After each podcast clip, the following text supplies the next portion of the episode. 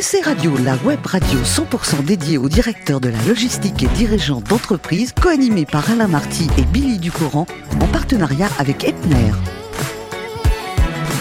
Bonjour à toutes et à tous, bienvenue à bord de SC Radio, la radio 100% consacrée à la supply chain. Vous êtes plus de 3900 directeurs de la logistique et dirigeants d'entreprise abonnés à nos podcasts.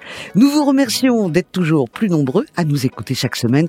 Et bien sûr, vous pouvez réagir sur nos réseaux sociaux et notre compte Twitter SC Radio-du-bas TV. À mes côtés, pour co-animer cette émission, Muriel Glad. Bonjour Muriel. Bonjour. Merci d'être là, bienvenue. Vous êtes directrice générale déléguée chez Epner. Et Muriel, aujourd'hui, nous recevons René Jeannenot. Bonjour, merci d'être là. Bonjour à vous. René, vous êtes directeur associé du pôle activité logistique France chez BNP Paribas Real Estate. Alors, René, vous êtes né un 4 juin 1960 à Baume. Les dames, c'est dans le Doubs. Combien de fois vous avez visité l'abbaye de votre ville? Euh, peu de fois, je dois dire, peu de fois, mais j'y retourne avec plaisir. Mais toute ma jeunesse s'est fait plutôt Sochaux-Montbéliard, toujours dans le Doubs. mais c'est berceau, berceau de la firme euh, Peugeot. Absolument, nous sommes bien d'accord. Alors, euh, vous avez fait vos études de commerce en Alsace, et pourtant vous n'aviez aucun métier en tête, aucune envie particulière. Pourquoi le commerce? Le commerce, euh, mon père, donc euh, l'exemple. Euh, voilà, je me dirigeais tout doucement vers une voie qui a été ma voie par la suite, mais je ne le savais pas. Et donc, après ces études, il a fallu trouver un job. Et je l'ai trouvé. À l'époque, c'est vrai, c'était beaucoup plus facile de trouver quelque chose. alors, avant de parler de votre premier job, on a, vous avez quand même fait bac plus 2. Oui. ah bah oui, quand même. Mais avant de travailler, c'est là que votre parcours est extraordinaire, bah vous partez pendant un an en voyage. La belle vie. J'ai bac plus 2, je vais au bout du monde. Donc, direction l'Amérique du Nord et le Brésil, ça s'est bien passé? Très bien, très bien. À l'époque, en Amérique du Nord, euh, on y allait, euh, moi j'y suis allé euh, pour des raisons financières, via l'Islande. Il y avait une compagnie qui s'appelait l'Islander, et on faisait Reykjavik, Reykjavik, New York, voilà. Et après, New York, l'Amérique du Sud, voilà. Alors à l'époque, aujourd'hui, faire le tour du monde, on le fait facilement. Mhm. À l'époque, c'était un peu plus, surtout en solo, c'était un peu plus, un peu plus difficile. On n'avait pas d'iPhone, euh, pas de, voilà, on avait sa carte euh, et puis euh, pas de crédit, hein, mais sa carte routière et puis on y allait. Voilà. Et qu'est-ce qu'on dit vos amis qui avaient fait leurs études, qui eux ont tout de suite trouvé un boulot, et qu'est-ce qu'on dit vos parents? Ça y est, maintenant on soit dans la vie active. Non, je prends une année sabbatique. une année sabbatique, déjà, il commence mal. Bah voilà, il commence, il commence par euh, par les vacances, voilà. Mais euh, non, non, ils ont tout de suite approuvé. Et après, je suis retourné en voyage avec mes amis parce que je leur ai dit, vous avez eu tort d'oublier de de, de, de de manquer ça. Alors moi je vais vous dire que vous aviez raison hein, de faire cette année de, de, voyage parce que vous êtes d'une génération où en rentrant de voyage, on rigole plus du tout, on travaille pas mais on est au service militaire. Effectivement, j'ai eu la chance de faire mon service militaire euh, mmh. un an en Allemagne. Bon, la chance est entre guillemets, voilà. Oui, vous avez perdu une petite année quand même. Une petite année, on peut le dire comme ça. Vous êtes reposé de vos vacances. Oui, pas vraiment. Mais pas vraiment. Alors après, il y a le premier job. Il faut bien qu'il arrive un moment ou un autre. Et on va vous retrouver dans la banque et ensuite au Diners Club. Oui. Alors effectivement, la banque, bon, c'était la banque, euh, c'était très très très régional, banque populaire. Hein. Mhm. Et puis ensuite, effectivement, je me suis dit soit je quitte la région de Montbéliard, soit je j'y reste. Et donc j'ai décidé d'y quitter, de quitter, voilà. Et je suis arrivé à Paris. Et là, il a fallu trouver quelque chose. Alors euh, Diners Club, alors rien à voir avec les voyages, mais c'était une belle carte de visite, mhm. hein, une belle carte de crédit, très, bien, très prestigieux en tout cas.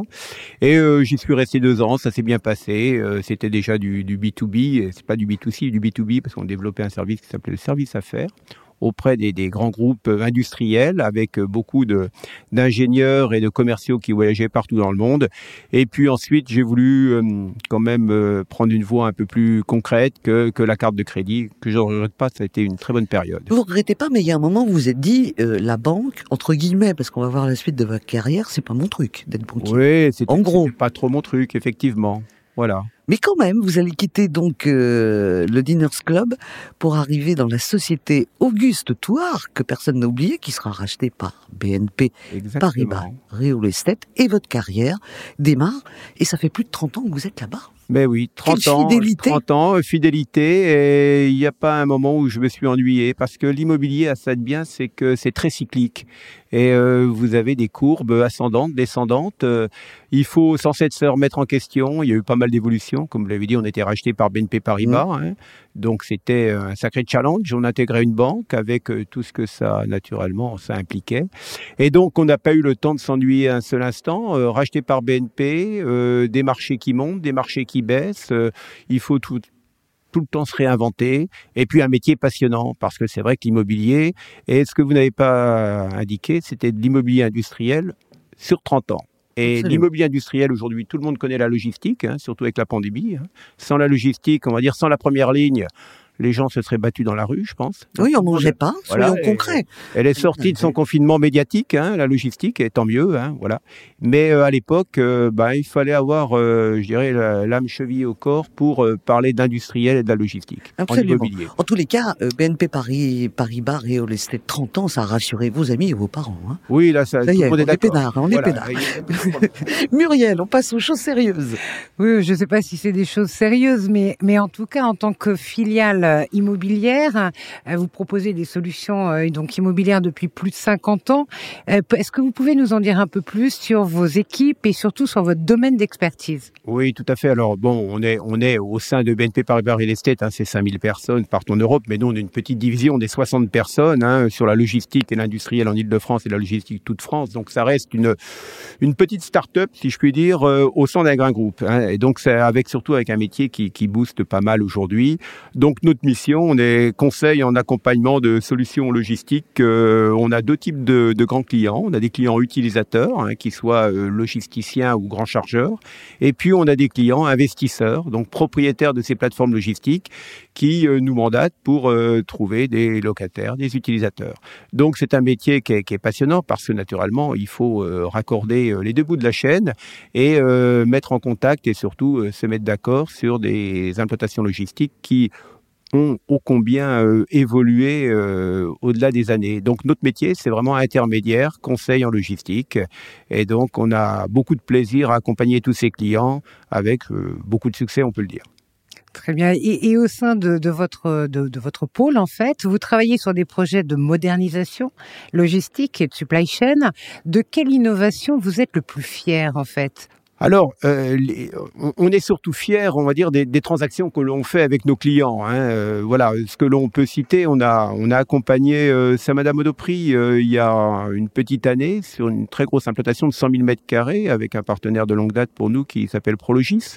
Et pourquoi j'en parle? Parce que c'est une, on va dire, une implantation très importante, 100 000 mètres carrés, mais c'est surtout le premier entrepôt en Europe carbone neutre. Hein. Donc, c'est une sacrée, on va dire, une sacrée euh, étape hein, de, passer, en tout cas pour le métier de la logistique et de l'immobilier logistique. Et donc ça, ça a été, euh, ça a été un vrai plaisir d'accompagner de A à Z ces deux clients pour cette implantation de 100 000 mètres carrés. Alors, vous parlez justement de carbone. En tant qu'acteur de l'immobilier, euh, vous avez euh, signé une charte d'engagement en matière de biodiversité qui s'inscrit dans une stratégie euh, RSE avec des objectifs ambitieux. Vous vous positionnez ainsi à la quatrième place du top 10 des promoteurs immobiliers français bas carbone. Et vous avez d'ailleurs obtenu en mai 2021 le label Biodiversity Life pour votre siège d'ailleurs, hein, qui est situé à, à Comment ça se traduit concrètement au quotidien dans votre activité? Alors, euh, avant de vous répondre, euh, BNP Paribas a mis un accent particulier sur euh, tout ce qui est volet environnemental. Hein. Je crois que c'est une des banques, sans, jeu de mots, les plus vertes aujourd'hui en Europe, voire peut-être dans le monde. Donc Real Estate suit naturellement le mouvement, d'autant plus qu'on est filié à l'immobilière. Et c'est vrai que les sociétés de promotion euh, de BNP Paribas Real Estate, euh, je dirais, euh, sont assez euh, en avance sur tout ce qui est construction bois. Vous parliez de la belle EcoCity sur le siège d'ici les Moulineaux. Nous allons bientôt déménager dans deux mois dans un nouveau siège de bureau qui lui également a, la même, le même label, hein, Eco, Eco, EcoCity, sur Boulogne. Ça s'appelle Metal 57. Hein. C'est un ancien site Renault, je dirais, reconditionné en bureau. Hein, ça va être, voilà, vous, vous, serez les bienvenus si vous voulez le visiter. Ça va être un outil euh, remarquable. Hein, donc euh, vraiment, c'est le, le, passé qui se mêle au futur avec, euh, on a conservé des chais, etc. Enfin, ça va être un très beau siège, une vitrine. Hein. Et naturellement, bah, euh, il y aura, il y aura tous les degrés environnementaux voulus au sein de ce siège, avec de la toiture végétalisée, des arbres, enfin quelque chose de, en tout cas très très en On, ira avec plaisir. Ben ça, vous serez invité. On va se faire inviter. Merci Muriel. À l'heure d'aujourd'hui, René, le gouvernement a pris des décisions. Trois à quatre fois par semaine, on est, si on peut, en télétravail. Vous, le télétravail, vous en pensez quoi? Alors le télétravail, euh, on l'a subi dans un premier temps. Bien sûr. Et puis après, on l'a accompagné avec les collaborateurs. Parce que le télétravail, euh, euh chaque, chaque travailleur a son idée sur le télétravail. On a une équipe qui est relativement jeune, et les jeunes euh, contrairement à ce qu'on croit, ils n'aiment pas le télétravail. Eux, ils ont qu'une envie, c'est de revenir au bureau, échanger, d'avoir une vie sociale. Certains, naturellement, trouvent des, on va dire, des avantages au télétravail. Je pense peut-être plus aux, gens de back-office qui parfois euh, habitent un peu plus loin, qui ont des, on va dire, des, des, des, des rôles, euh, je dirais, qui sont indispensables, parce qu'on travaille beaucoup avec des analyses, des assistantes qui font partie intégrante de notre équipe, mais qui sont beaucoup plus sédentaires. Donc le télétravail, forcément, ça peut avoir un intérêt euh, pour ces personnes. Euh, notre mission, c'est d'être chez les clients sur le terrain. Donc le télétravail, euh, je dirais, ben, on, est chez les clients quand ils veulent bien nous recevoir. On est parfois, on fait du Teams, hein, comme tout le monde, du Zoom, mais euh, le télétravail, je crois qu'il faut savoir l'adapter. Il y a une vraie recherche. Il faut pas perdre l'identité et le, on va dire l'esprit de la société. Hein. Le, tout télétravail, attention, euh, on peut perdre euh, quelques personnes et puis on, peut perdre également l'esprit et, on va dire tout ce qui est innovation, inventivité euh, des équipes. Alors, pendant qu'il ne travaille pas, René court. Oui, je cours un peu. Bah, je ah cours, oui, parce qu'effectivement. Ça se voit à votre physique. Hein, vous êtes extrêmement svelte. Hein. Merci, mais en tout cas, en tout cas, voilà, je ne fais pas que courir. Mais c'est vrai que le soir, on a des journées bien remplies, donc d'aller courir, ça me permet de, de, repasser la journée en, en live et au ralenti en me mm. disant tiens j'ai oublié ça, j'ai oublié ça, il faut que je le fasse. Voilà. La course à pied est importante, mais vous adorez le sport, notamment le rugby, et on va parler football parce que vu votre région, on va aller du côté du, du stade Auguste Bonnat à Montbéliard. Euh, Sochaux, mais quelle équipe ça a été Quelle descente surtout ah oui, aujourd'hui. Voilà, on va pas parler des mauvaises choses, mais euh, vous avez usé vos fonds de culotte quand vous ah, étiez plus jeune Exactement, moi j'étais supporter euh, dès le premier âge du FC Sochaux, Montbéliard. Voilà, alors on a connu les grandes heures et puis on connaît là des moments plus difficiles. Je ne mais vous avez quand même un espoir. Vous êtes le seul à l'avoir. C'est de penser que Sochaux va revenir en première division. Peut-être. On avait un actionnaire qui était toujours PSA. Mhm. Maintenant, il est chinois. Donc, euh, ah. j'ai un peu plus confiance en PSA que l'actionnaire chinois. Mais bon, c'est sur le terrain que ça se passe. Alors grâce à vous et à cette équipe de Sochaux, on a retrouvé des noms qu'on a entendus toute notre jeunesse. C'était Yannick Stopira, Franck Sauzé, Patrick euh, Revelli, qui arrivait, lui, de la grande équipe de Saint-Etienne, qui est venu regonfler Sochaux. Comment vous expliquez aujourd'hui que, que le football avec des équipes qui ont été si magiques, sans potion magique à l'époque. C'était des grands joueurs. C'était parce qu'il y avait moins d'argent. Aujourd'hui, qui peut rivaliser, par exemple, avec l'équipe du PSG ah, il, est clair qu'il y a eu, euh, quelque chose de fondamental dans le foot. C'était l'arrêt Bosman. Ça devait être 96. Avant, avant, les équipes ne pouvaient jouer qu'avec deux étrangers euh, dans les équipes. L'arrêt Bosman a fait que tout ça a explosé. Et aujourd'hui, vous pouvez avoir une équipe de club qui joue avec 11 euh, étrangers et pas, pas un joueur euh, du pays en question là où il joue. Bon, donc c'est comme ça, naturellement, bah, des gros moyens. Mais le, le, le foot, ça a cette magie quand même. C'est le seul sport sur un match, 90 minutes, où le petit peut battre le gros. Ça n'arrive jamais en tennis, ça n'arrive jamais en basket, en rugby très difficilement. Il n'y a aucun sport où il y a un tel, euh, on va dire, euh, un, un tel suspense. Euh, J'en vois pas. Bon, alors on va parler des voyages puisqu'on l'a vu hein, après les études. Monsieur est parti pendant un an. Vous avez deux voyages qui vous ont marqué, c'est Bali et le Japon, pour des raisons différentes. Oui. Alors le Japon, mmh. voilà, j'invite tout le monde à y aller. Hein, Ça fait loin. Hein. Voilà, mais surtout en ce moment. Oui, je suis un peu malheureux parce qu'on voyage beaucoup moins en ce moment. Voilà. Mais le Japon, c'est un voyage fantastique. C'est vraiment tradition, modernité. Euh, c'est c'est euh, un, un, autre monde. Et donc, ça a été vraiment euh, une belle découverte et je ne désespère pas d'y retourner quand euh, les frontières seront réouvertes. Mais vraiment, j'invite tout le monde à y aller.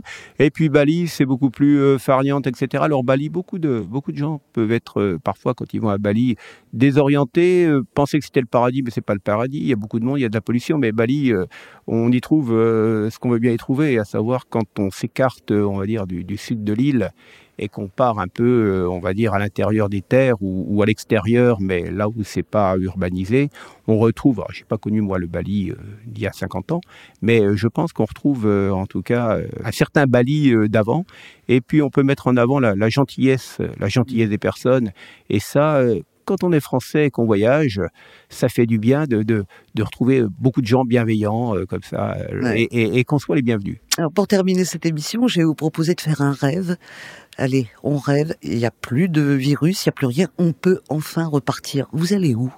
Quel est le pays que vous ne connaissez pas et que vous avez envie de découvrir?